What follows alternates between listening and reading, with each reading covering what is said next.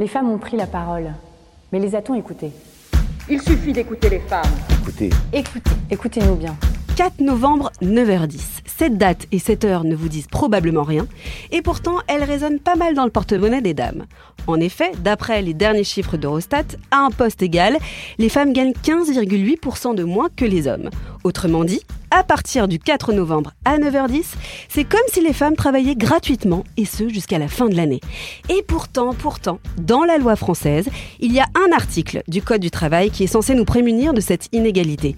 C'est l'article L 3221-2 qui prévoit que tout employeur assure pour un même travail ou pour un travail de valeur égale l'égalité de rémunération entre les femmes et les hommes. Autrement dit, à travail égal, salaire égal. Alors vous, salariés, candidate à un emploi ou à un stage, écoutez-nous bien car cet épisode pourrait vous être utile. Parce que l'inégalité n'est pas une fatalité, nous allons vous donner des clés et tâcher de répondre à vos problématiques avec nos invités du jour. Mais avant tout, je me présente, je m'appelle Camille Dahan, je suis ravie de vous accueillir dans Écoutez-nous bien, le podcast de la Fondation des femmes réalisé par Alexia Haddad de la société Shencast. C'est parti Vous pensez que les, les garçons sont mieux payés que les filles? Ah oui. La différence entre moi et les, les autres hommes pouvait aller jusqu'à 1000 euros brut par mois. à l'égard du salaire, la femme est considérée comme un être inférieur, alors que son rendement est le plus souvent égal. Il n'y a pas de raison. Un travail égal, salaire égal. Eh oui, on aimerait toutes que cette formule soit strictement appliquée. Pour en parler avec nous, Anaï Pérez Inciard, bonjour. Bonjour. Vous êtes avocate au barreau de Paris, spécialiste en droit du travail et en droit pénal. Vous êtes membre de la force juridique. C'est Wassila Messaoudi, notre chroniqueuse justice, qui prendra le micro tout à l'heure pour vous interroger. Corinne Hirsch, bonjour. Bonjour. Vous êtes experte de l'égalité professionnelle, cofondatrice, vice-présidente et porte-parole du laboratoire de l'égalité.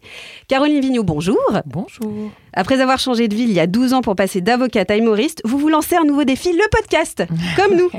L'idée, c'est d'aider des inconnus à passer du cap du changement de vie comme vous avez pu le faire vous. Il s'intitule Coachcast by Caroline Vigneault et on va en parler tout à l'heure. Merci à toutes les trois d'être avec nous à la Cité Audacieuse dans le studio La Poudre pour cet épisode dédié, vous l'aurez compris, aux inégalités salariales. Il y en a une qui a su rire de ces inégalités salariales, c'est bien Caroline Vigneault. Quoi de mieux que l'humour pour dénoncer avec justesse les discriminations entre les femmes et les hommes? Écoutez s'il vous plaît juste ce petit bout de sketch. Et je sais pas pourquoi je suis féministe. Alors peut-être, c'est parce que j'ai été embauchée dans mon premier cabinet d'avocat en même temps que Bertrand. On avait fait le même cursus à la Sorbonne et il gagnait donc exactement 900 euros de plus que moi. Et c'est là que je me suis dit, Caro, tu connais enfin le prix d'une bite. Non, mais moi, ça me fait hurler de rire à chaque fois que je l'entends. Caroline, en fait, vous connaissez donc le prix d'une bite. Bah c'est oui, hyper utile. 900 euros, mais je précise, c'est par mois. Ah oui. Ça fait quand même 10 800 euros par an. Enfin, je veux dire, euh, je sais pas si c'est aussi cher que ça l'entretien, euh, cette euh, chose, hein, comme nous l'avons pas. Mais en tout cas, euh, ça a l'air bien cher. hein. Ça bouffe beaucoup, à mon avis. Donc cette anecdote, elle est vraie ou pas de Ah, ce elle est Bertrand? totalement réelle. Elle est totalement Ouais, réelle. il s'appelle pas Bertrand, évidemment. Oui. Mais euh, non, non, elle est réelle. Et ça m'avait rendu. En fait, quand j'utilise, d'ailleurs, c'est marrant, quand je, je prononce le mot bite et que je vois bien que ça crée euh, Ouais. euh, dans la salle un truc. Et d'ailleurs, je dis, mais attends, je précise que ça, c'est une vieille version de sketch, mais euh, maintenant, je dis, ce qui est choquant, c'est pas, pas ce mot, c'est le montant qui est choquant. Et le, le choc que je voulais créer dans la salle, c'est le même choc que moi, j'ai reçu quand j'ai réalisé ça. Et que je me suis dit, mais en fait, on, on- c'est notre premier job. On sortait de l'école, on avait le même diplôme. Et on était, euh, à l'époque, ça s'appelait les avocats stagiaires. Et c'était une violence absolue. Et comment vous l'avez découvert si c'est pas indiscret? Euh, complètement par hasard, euh, avec un bulletin de salaire dans une photocopieuse. Non.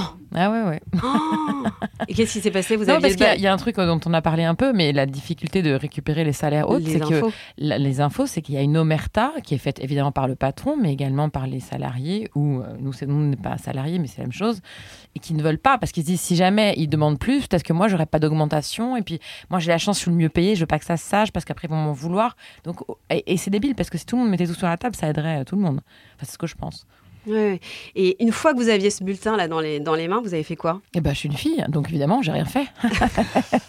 ah non, non, mais moi, j'étais, j'étais le stéréotype de la meuf à l'époque. C'est-à-dire que je travaillais, euh, je facturais comme une dingue, je travaillais comme une dingue, jour, nuit, week-end.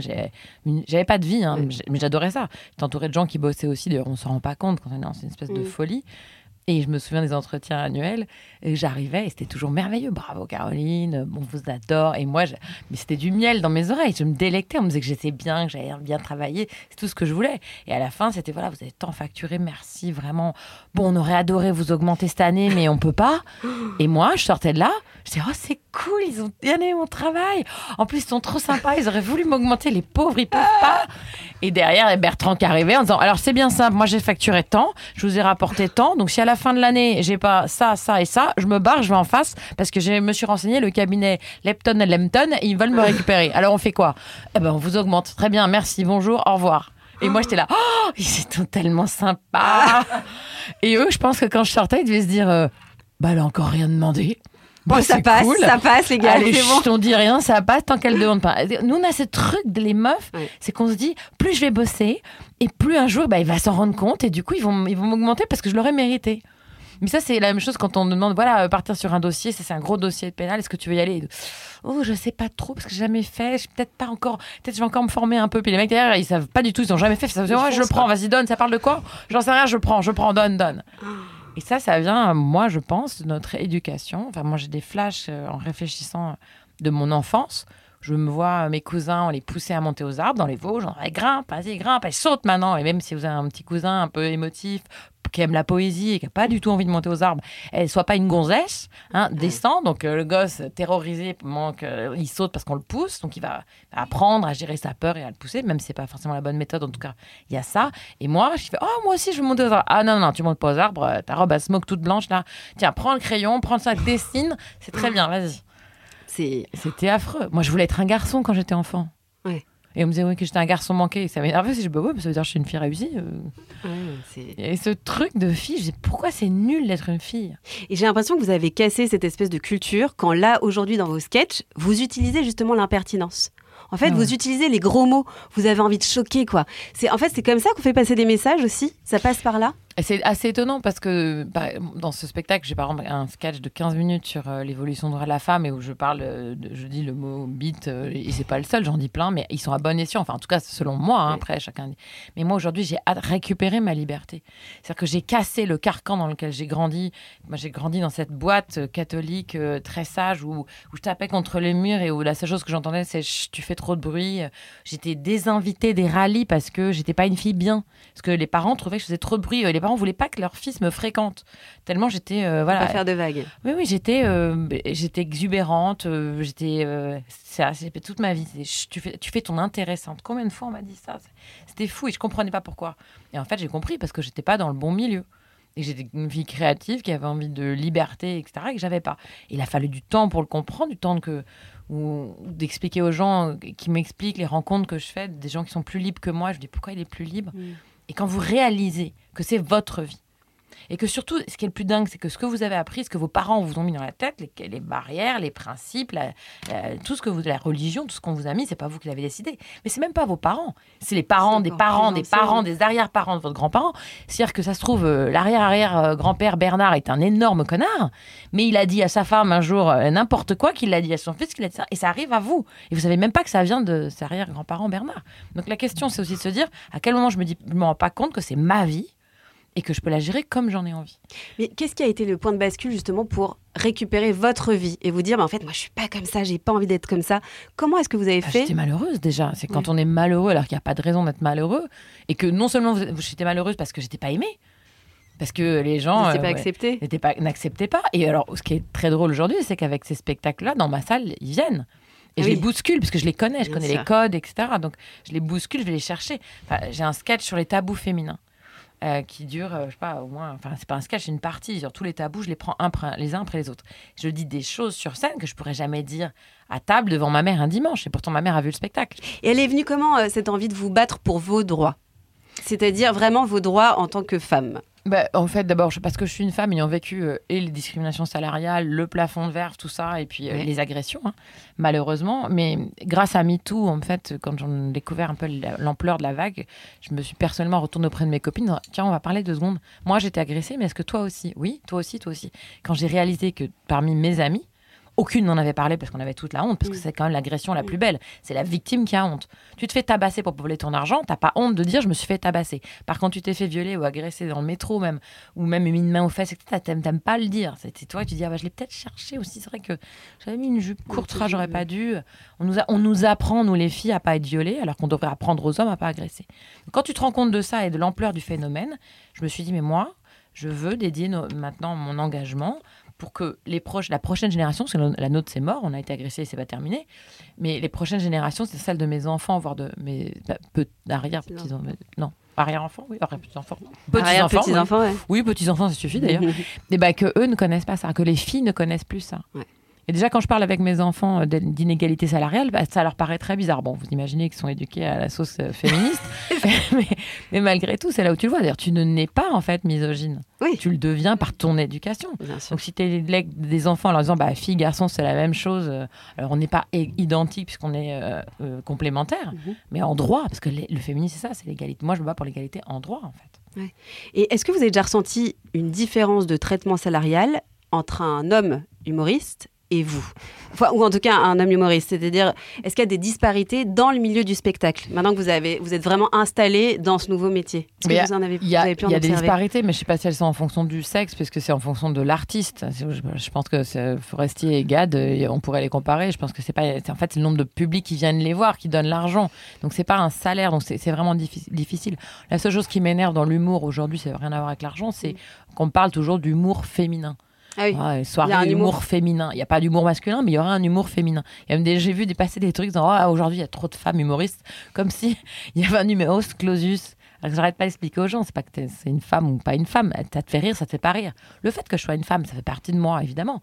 C'est un prisme, mais comme la couleur de mes cheveux, de ma peau. euh, Si j'étais euh, noire, si je suis euh, bouddhiste, hindouiste, si j'ai grandi à Paris ou euh, voilà, ou en fin fond de la Creuse, j'ai pas la même vision de la vie. Et bien sûr que le sexe fait partie de ces éléments-là, mais ça ne me détermine pas. Oui, bien sûr. Et Corinne, je me tourne juste un instant vers vous parce que je voudrais savoir si tous les milieux professionnels sont touchés par les inégalités salariales. Tous les secteurs sont touchés. Euh, et alors, Caroline, je vous sens euh, ah, plutôt optimiste euh, par rapport à la rémunération femmes-hommes dans le milieu de la culture. Alors, je parlais Euh, pas de la culture, je parlais des accès. Alors, le- ce qui n'est pas. Ou humoriste, mais... Ce qui est sûr, c'est qu'on n'a pas le même accès à la scène. Ça, c'est vrai. Ah. Et donc, du coup, les rémunérations sont moindres. Ouais. Mais il n'y a pas de. Pour un même spectacle où on, on va pas moins payer une fille qu'un garçon. En revanche, l'accès à la scène, alors ça, c'est vrai, c'est beaucoup plus compliqué pour les filles. Vous voyez, les plateaux d'humour, quels qu'ils soient, hein, mais regardez ceux que vous connaissez, euh, Montreux, Marrakech, tout ça, il y a toujours moins de filles que d'hommes.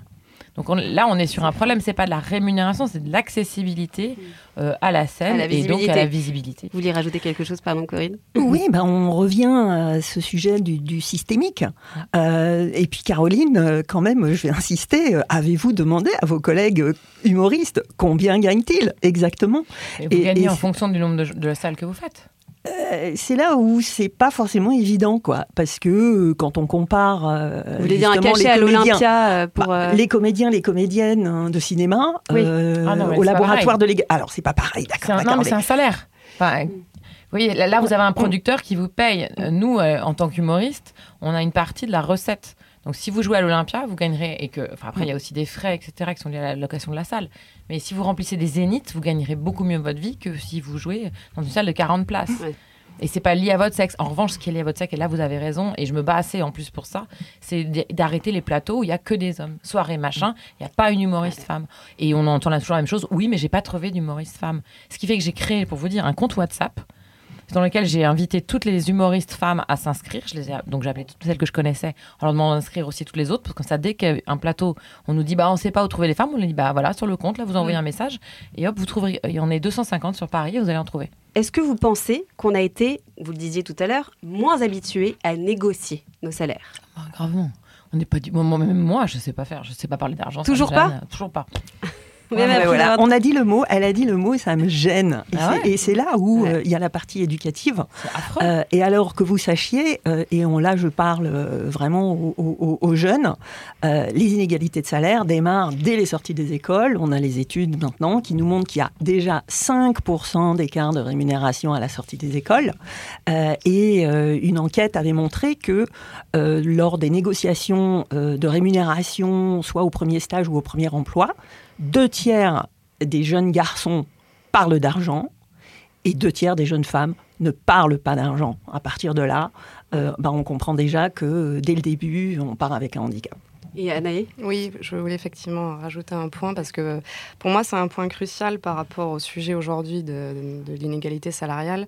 Là, on parle aussi d'une difficulté qu'ont beaucoup de femmes et qu'on partage souvent, dans, quel que soit notre niveau d'études ou le secteur, c'est une question de légitimité ou de syndrome de l'imposteur. On le retrouve tout le temps. Et ça rejoint ce que Caroline disait tout à l'heure, quand euh, effectivement euh, on va demander à une femme d'assumer une responsabilité nouvelle ou de prendre un dossier nouveau, bref, un enjeu, euh, elle va hésiter à deux fois en se disant je suis peut-être pas prête, j'ai pas les connaissances qu'il faut, ou même sur une offre d'emploi se dire ben, je remplis pas tous les critères je vais pas postuler, alors qu'un homme, il en remplit 40%, ça suffit. Donc, et là, on revient à ce problème de légitimité que j'entends souvent euh, de la part des femmes qui ont beaucoup de difficultés à négocier leur salaire euh, lors de l'embauche, et pourtant ça va être déterminant pour la suite de la progression et de la carrière. Et je parle de personnes qui sont ultra diplômées, qui sont sur des postes à responsabilité, voire qui sont des juristes de grosses entreprises, donc qui ont la formation juridique que, que moi-même j'ai. Oui. Et, et, et c'est une vraie difficulté par rapport euh, eh bien, euh, au tabou derrière l'argent. On ne parle pas d'argent, on ne sait pas combien nos collègues gagnent, on n'ose pas demander, on s'en parle pas, finalement par peur aussi. Hein. il y a des comparaisons, etc. Et euh, effectivement, il y, a, il y, a, une proposition de directive sur la transparence salariale qui a été, qui a été établie par la, la Commission européenne l'année dernière et qui là va être analysée par le Parlement. Et la Fondation des femmes a pu effectivement euh, proposer des pistes euh, d'amélioration, de réflexion à la défense des droits. Et parmi les propositions de cette directive, il y a un point qui est intéressant, il y a effectivement le fait de proposer grille une grille salariale sur la rémunération initiale avant l'embauche, ce qui déjà serait une avancée pour que les salariés femmes, enfin en tout cas les femmes candidates, puissent euh, avoir la connaissance des rémunérations initiales sur, par rapport à la catégorie d'emploi dans laquelle elles postulent. Et déjà, elles pourraient plus facilement négocier. Mais après, ça va plus loin. C'est aussi euh, sensibiliser, aider les femmes à assumer aussi cette posture-là, à prendre confiance. Euh, mais ça, on, voilà, on tombe sur, on change les mentalités et les comportements. Voilà. Et là, Corinne, vous intervenez parce que vous avez des petits tips à nous donner. non, mais c'est vrai, quand on s'est eu au téléphone l'autre jour, euh, on a, pour préparer l'épisode, vous m'avez parlé d'une méthode que vous appelez la méthode Pénarde. Et je me suis dit, oula, je veux pas me spoiler, ça a l'air incroyable. J'attends le moment d'être autour de la table pour vous poser la question. Est-ce que vous pouvez nous raconter un petit peu plus ce que c'est que cette méthode dite Pénarde? Mais oui, mais alors, euh, si vous voulez, bon, moi je suis féministe engagée depuis toute petite. Euh, et pourtant, je me suis rendu compte qu'avec mon partenaire de vie, je le voyais euh, préparer les entretiens d'évaluation. Euh, je lui racontais comment je préparais mes entretiens d'évaluation. Et puis, je l'entendais dire, eh ben là, je vais demander tant d'augmentation. Et je me suis rendu compte qu'il a fallu que je lise un bouquin, mais au bout de 15 ans de ma vie professionnelle, où c'était écrit noir sur blanc, une augmentation, ça se demande, pour me rendre compte que je ne l'avais jamais fait et que en plus j'avais vu mon conjoint le faire systématiquement. Donc je me suis dit c'est pas possible quoi, faut donner les clés euh, à toutes les femmes. Donc euh, euh, d'abord on s'est mis à, à, vouloir donner quelques clés et on a créé un film sur les femmes et l'argent. Et à partir de là on m'a demandé mais Corinne donne-nous des conseils, des conseils, des conseils. Alors après je l'ai appelé de la méthode parce que il faut qu'on fasse attention aussi à pas culpabiliser les femmes, à leur dire que toute la responsabilité des inégalités elle est sur elles parce qu'elles demandent pas, parce que le plafond de verre, parce que le complexe de l'imposture, parce que ceci, cela.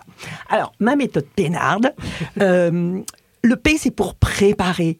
Les entretiens d'évaluation, tout ça, ça se prépare. Le E pour évaluer, c'est-à-dire avoir des chiffres, connaître euh, bah, combien gagnent les copains, parce que les copines, parce que finalement, on peut demander aussi à des copines, euh, on peut demander dans d'autres univers, dans d'autres entreprises, mais vraiment avoir des chiffres et pas dire ouais, mais moi les chiffres, je suis fâché avec les chiffres. Le I pour imaginer, parce que dans une augmentation, la, la, rémunération, il n'y a pas que, il n'y a pas que il manque le N. Non, imaginez, Pénard. Après. Et, bah Alors on fera des cours d'orthographe. Donc, oh euh, voilà. donc imaginez, et on peut demander autre chose que de l'argent, on peut demander un bureau plus grand, on peut demander une voiture de fonction, enfin il y a, y a, plein de choses. On n'est pas enfermé non plus que dans les chiffres de l'argent. Et le N pour négocier. négocier.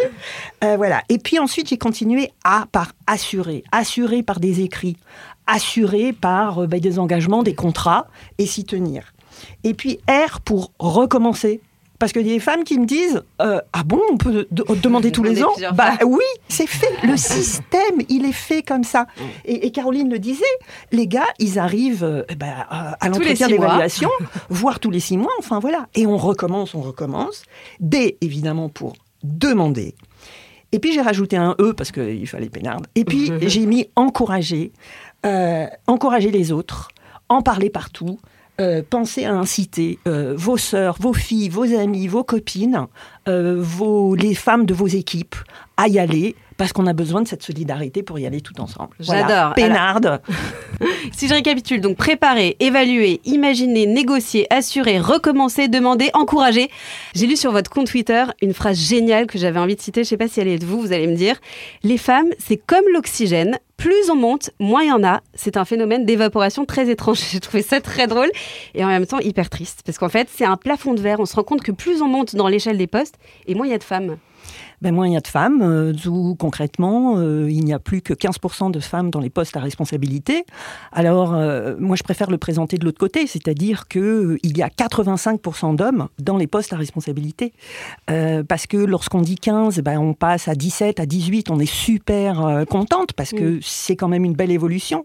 Mais inversement, euh, eh ben, on passe de 85 à 83, 82%, et donc ça reste monocolore et, et masculin, le pouvoir et les postes à responsabilité. Mais c'est quoi ce problème? C'est- Elles sont freinées dans leur ascension? Qu'est-ce qui se passe? Parce qu'il y a quelque chose qui les bloque et qui les empêche de monter. Alors, je dirais plutôt que c'est un système et que nous vivons dans un système euh, inégalitaire. Euh, donc, euh, qui dit système Alors, soyons bien clairs. hein. Personne ne se lève le matin en disant aujourd'hui je vais faire exprès de payer les femmes moins, euh, de les bloquer dans leur carrière. Euh, vraiment, on n'est pas du tout euh, dans, dans, dans cet état d'esprit-là. Euh, en revanche, bah, il y a des sujets déjà depuis tout petit d'orientation scolaire. Il y a des sujets de choix des métiers. on va en parler. Et puis ensuite, qu'est-ce qui se passe à l'embauche? Qu'est-ce qui se passe au niveau de la formation? Qu'est-ce qui se passe au niveau du sexisme au travail? Qu'est-ce qui se passe au niveau de l'organisation des temps de vie et des équilibres de temps de vie Et puis euh, à la maison, qu'est-ce qui se passe dans le partage des tâches domestiques et familiales quand les femmes portent encore 80% du temps domestique et familial Cette fameuse troisième journée, eh ben, c'est du temps qu'on n'a pas pour euh, ou se reposer, ou pour se nourrir, se ressourcer, ou pour euh, bah, faire avancer sa carrière ou s'impliquer davantage dans son métier. Et vous parliez justement du problème de mixité des métiers. Donc je parle même pas des métiers que l'on genre dès le plus jeune âge, les femmes, enfin les filles infirmières, les garçons pompiers. Il y a des secteurs où la femme est complètement, complètement absente. C'est-à-dire qu'on parle rarement, voire jamais, des femmes astronautes, par exemple. Bon, en l'occurrence, c'est pas un bon exemple parce qu'en novembre 2022, il y en a une, mais c'était la deuxième femme astronaute française. Donc c'était quand même fou depuis 20 ans. Alors, aujourd'hui, il y a pratiquement plus de métiers où il y a plus du tout de femmes. Dernièrement, il y avait encore des bastions comme les sous-marins. Oui. euh, et les femmes sont rentrées dans les sous-marins. Yes. Euh, donc euh, voilà. En revanche, ce sujet de la non-mixité des métiers, parce que vous avez parlé des inégalités de salaire, grosso modo 25% d'inégalités de salaire entre les femmes et les hommes. Là-dedans, il y a un tiers qui vient du sujet des temps différents, puisque beaucoup plus de femmes sont à temps partiel, sont à congé parental, et donc un tiers de ces inégalités viennent des inégalités de temps. Un tiers vient de la non-mixité des métiers, parce que les femmes sont orientées vers les métiers moins rémunérés, vers les secteurs moins en expansion, euh, où il y a moins de perspectives d'évolution. Euh, et puis, il reste quand même du coup un tiers de discrimination pure. Ah bah alors justement, on va rentrer un petit peu plus dans le concret avec euh, toi, Wassila. Tu vas interroger Anna et Pérez pour essayer de comprendre ce qu'il peut ou doit se passer quand on est victime d'inégalités salariales. Wassila, c'est à toi. Ce ne sont pas les femmes qui sont fragiles, ce sont leurs droits. Mais aujourd'hui, les femmes sont-elles traitées comme des égales? La défense, en tout cas pour moi, c'était une manière de changer le monde. Bonjour Anaë Pérez Inciard, vous êtes avocate spécialiste en droit pénal et en droit du travail, membre de la force juridique et vous travaillez actuellement sur la proposition de directive européenne sur la transparence des rémunérations. Je voudrais commencer par vous poser une question qui, euh, à vrai dire, posera les bases de notre discussion. Égalité salariale et discrimination parce qu'on est une femme, c'est quoi la différence? Alors vous avez raison de distinguer euh, ces deux notions qui effectivement euh, sont deux notions qui se recoupent et qui sont en fait euh, très souvent liées, mais qui ne renvoient pas au même régime juridique. Alors je vais essayer de faire simple pour qu'effectivement ce soit, ce soit bien clair. En fait, euh, euh, l'inégalité euh, salariale, ça renvoie à une différence de traitement. Euh, donc une différence de traitement, euh, en l'occurrence là, en matière de rémunération. Ça veut dire quoi? Ça veut dire que euh, une salariée euh, va se comparer avec un autre salarié ou d'autres salariés qui sont placés dans une situation comparable à la sienne. Donc soit un travail, euh, un travail euh, identique ou euh, un travail de valeur égale. Donc là, il y a toute la notion de savoir qu'est-ce qu'un travail de valeur égale, parce que c'est finalement le plus souvent le, cas de figure qui se rencontre. Donc la définition juridique en tant que telle, c'est effectivement un, travail qui recoupe les, mêmes connaissances, connaissances professionnelles qui vont être euh, validées par un titre, par un diplôme, par une expérience. Euh, et puis on va aussi regarder euh, les, capacités euh, des personnes avec qui on se compare, des capacités qui peuvent euh, découler euh, là aussi de l'expérience professionnelle, qui peuvent découler des responsabilités, mais aussi euh, de la charge physique euh, et nerveuse qui sont liées au travail. Donc, pour résumer, euh, l'inégalité salariale, c'est une comparaison, d'abord et avant tout. C'est une différence de traitement entre un ou plusieurs salariés. Euh, alors la discrimination, euh, et on va voir comment elles sont liées la, plupart du temps, mais la discrimination, ça reste une mesure qui est prise par l'employeur. Euh, ça peut être en matière de recrutement, en matière de formation, en matière d'accès à un stage, mais aussi en matière disciplinaire, en matière de, de procédure disciplinaire, sanctions, voire licenciement. Euh, donc une mesure qui va être euh, fondée directement ou indirectement sur un motif qui est prohibé par la loi, donc un motif discriminatoire, c'est-à-dire euh, ça peut être, donc, ce qui nous intéresse aujourd'hui, le sexe, qui est Mhm. un motif discriminatoire, mais ça peut être euh, l'état de grossesse, ça peut être les activités syndicales ou autres, etc. Donc bien souvent, en fait, une femme qui va se retrouver à constater un écart de rémunération avec un ou des homologues va pouvoir constater que cet écart de rémunération est malheureusement dû à soit son, à sa grossesse, parce que c'est lié euh, par exemple au retour d'un congé maternité où elle n'a pas finalement la promotion euh, qu'elle qu'elle espérait, où on lui refuse une formation qu'elle demandait, où elle n'a pas reçu les bonus ou primes que ses homologues masculins placés dans une situation comparable ont perçu. Donc souvent, euh, l'écart de rémunération, si elle arrive à démontrer que c'est lié au sexe ou à l'état de grossesse, par exemple, hein, euh, c'est souvent les cas de figure qu'on retrouve, euh, eh bien là, on va parler de discrimination salariale. On va lier les deux notions. Voilà. Mhm. Est-ce que c'est encore difficile finalement à prouver devant un tribunal? Comment est-ce qu'une salariée peut le, peut le présenter? Alors, il y a de plus en plus de contentieux, heureusement, donc ça, c'est une chose positive. Mais ce qui reste difficile, c'est de réunir les éléments de preuve. Alors, euh, le législateur euh, a essayé de faciliter euh, la charge de la preuve, c'est-à-dire qu'il a instauré un partage.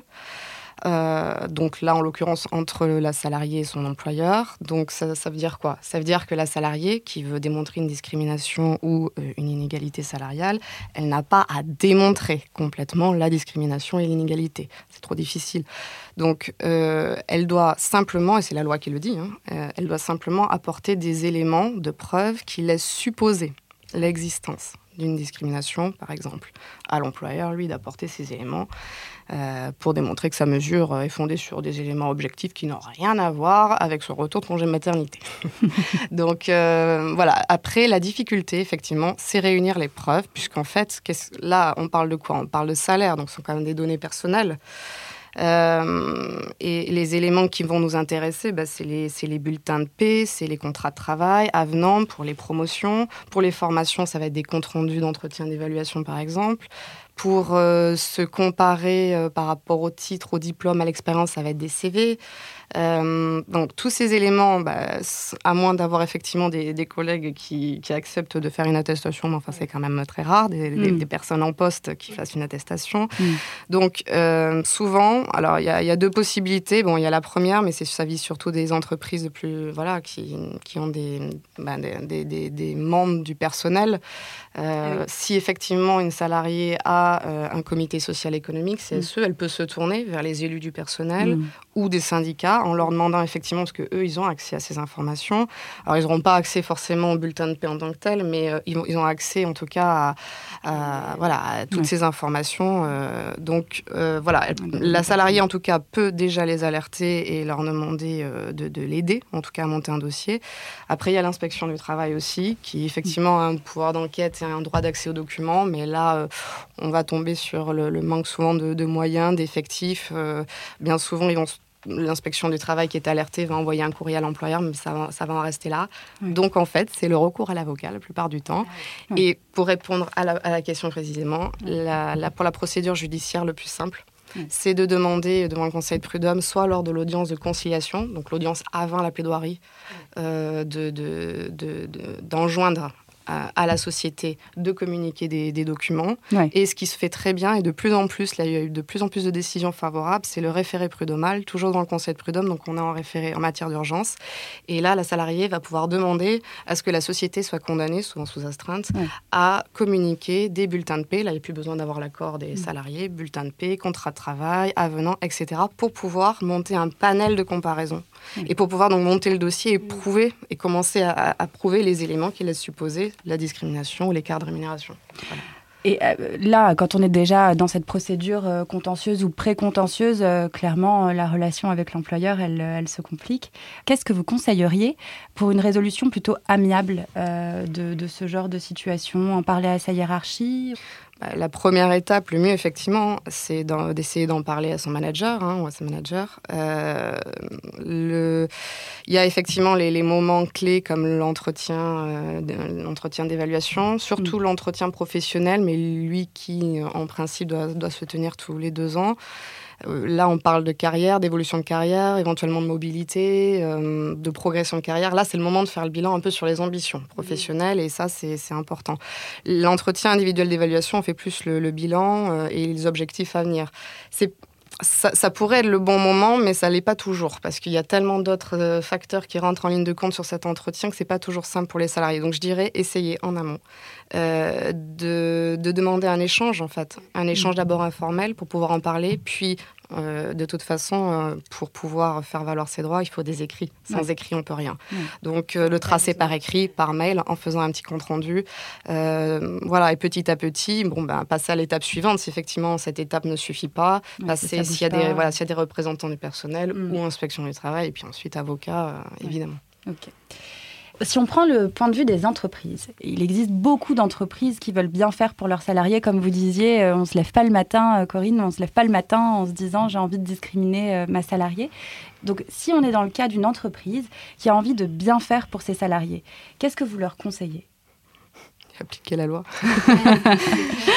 non, mais je, ouais. je, je le dis en souriant, mais, mais c'est un peu vrai. Je- quand je dis ça, c'est qu'on a l'arsenal, on a, on a Mm. tout l'arsenal juridique, on a beaucoup de lois sur le sujet. La question maintenant, c'est pourquoi elles ne sont pas toujours effectives Alors, on en a un petit peu parlé, effectivement, avec, euh, avec toute une culture et des stéréotypes. Enfin bon, il y y y a de multiples facteurs qui expliquent que l'évolution euh, soit si lente et qu'on en soit encore là avec cet écart de rémunération, même encore aujourd'hui. Mais euh, non, on a des dispositifs euh, qui sont déjà euh, précieux et qui sont déjà mal connus par les salariés, mais pas toujours appliqués par les entreprises. Alors Mhm. les grosses entreprises, elles ont des services juridiques, des services RH qui leur permettent effectivement de leur rappeler ces, ces- ces dispositifs, mais enfin les petites entreprises, c'est plus compliqué. Donc là, euh, c'est toujours pareil. hein, euh, il, faut, il faut essayer d'accentuer euh, sur la formation, sensibiliser au maximum, et enfin, je rejoins ce qui a été dit tout à l'heure dès, l'école, en fait, dès le cursus scolaire, et même dans le cadre des études, en fait, même les études de management ou autres, apprendre, appr- apprendre cette culture RH. Et bien sûr, bon, ben voilà, pour les entreprises, je pense que c'est essayer au maximum de renforcer la formation sur le sujet. Merci beaucoup, Anaë Pérez-Anciard, pour ces explications. Merci Anaë, merci Wassila. Maintenant, c'est l'heure du quiz. Oui, c'est un petit quiz façon question pour une championne. Alors on suis va hyper, dire hyper un fière de quiz. ce petit quiz. Pas un petit quiz. Ah là là, Je j'ai vous redit le petit. Alors c'est très intéressant ça aussi. Est-ce que vous pouvez nous en dire juste un petit mot? Petit mot ou grand mot? Eh ben, écoutez, petit, voilà, les femmes, euh, on a tendance à dire qu'on a fait des petites études, euh, on a récupéré un petit stage, on a démarré dans un petit job, on fait un petit spectacle dans une petite salle, euh, on fait une, une petite plaidoirie, euh, euh, voilà. Donc non, trop on enlève le Oui. mot petit. Ok, c'est parti pour le grand quiz.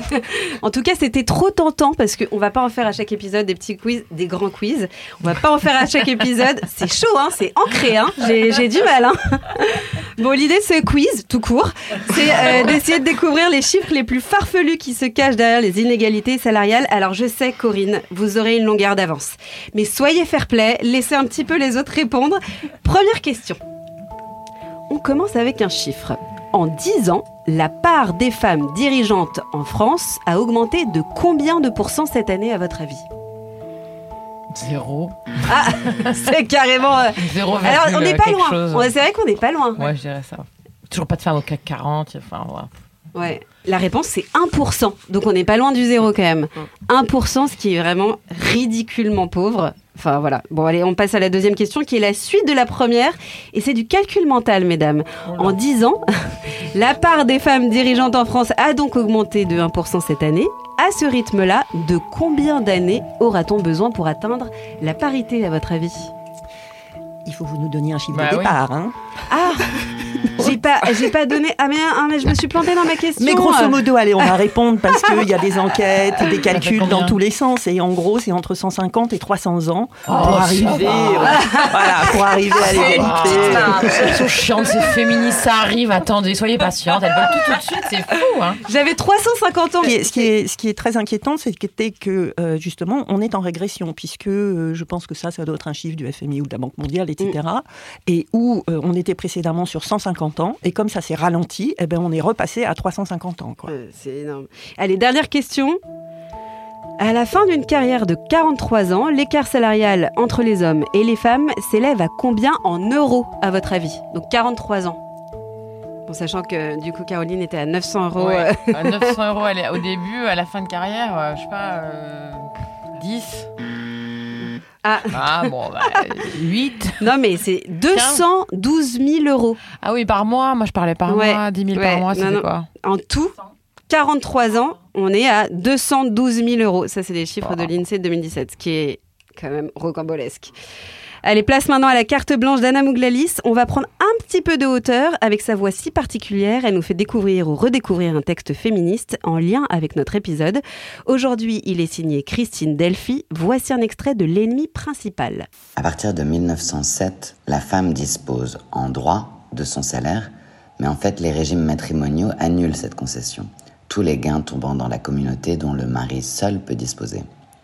Jusqu'en 1965, la force de travail entière de la femme est appropriée. Son mari peut s'opposer à ce qu'elle travaille à l'extérieur. Ces dispositions ayant été abrogées en 1965, on peut dire que depuis, la femme a récupéré en droit une partie de sa force de travail. Libre en droit de travailler à l'extérieur, la femme n'en est pas libre en fait. Une partie de sa force de travail reste appropriée puisqu'elle doit assumer ses obligations familiales, c'est-à-dire fournir gratuitement le travail domestique et l'élevage des enfants. Non seulement le travail à l'extérieur ne la dispense pas du travail domestique, mais il ne doit pas nuire à ce dernier. La femme n'est donc libre que de fournir un double travail contre une certaine indépendance économique. Merci beaucoup Anna. Et comme chaque mois, pour poursuivre l'épisode, on vous dévoile les coups de cœur de la rédaction sur le sujet. On vous conseille le dernier spectacle de Caroline Vigneault, Croque la pomme, en tournée dans toute la France. Le livre En avant toutes, Les femmes, le travail et le pouvoir de Sheryl Sandberg. Et le livre Les femmes valent-elles moins cher que les hommes de Annie Battle. Merci, merci à toutes les trois d'avoir échangé sur ce thème ô combien important qui nous concerne toutes. Les mentalités avancent, mais il y a encore beaucoup de boulot.